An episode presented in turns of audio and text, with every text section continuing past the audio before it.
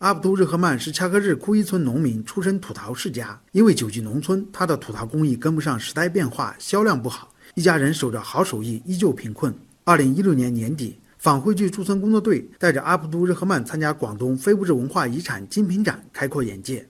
今年又推荐他的儿子阿卜杜克里木参加土陶制作创意培训。现在父子俩制作的碗、花瓶等土陶制品造型优美，工艺精巧，深受游客喜欢。阿卜杜克里木，这个是我以前做的，上色、刻画等方面不是那么好。这个是我最近做的，现在新产品可以卖四五百块钱，年底预计收入五万块钱以上。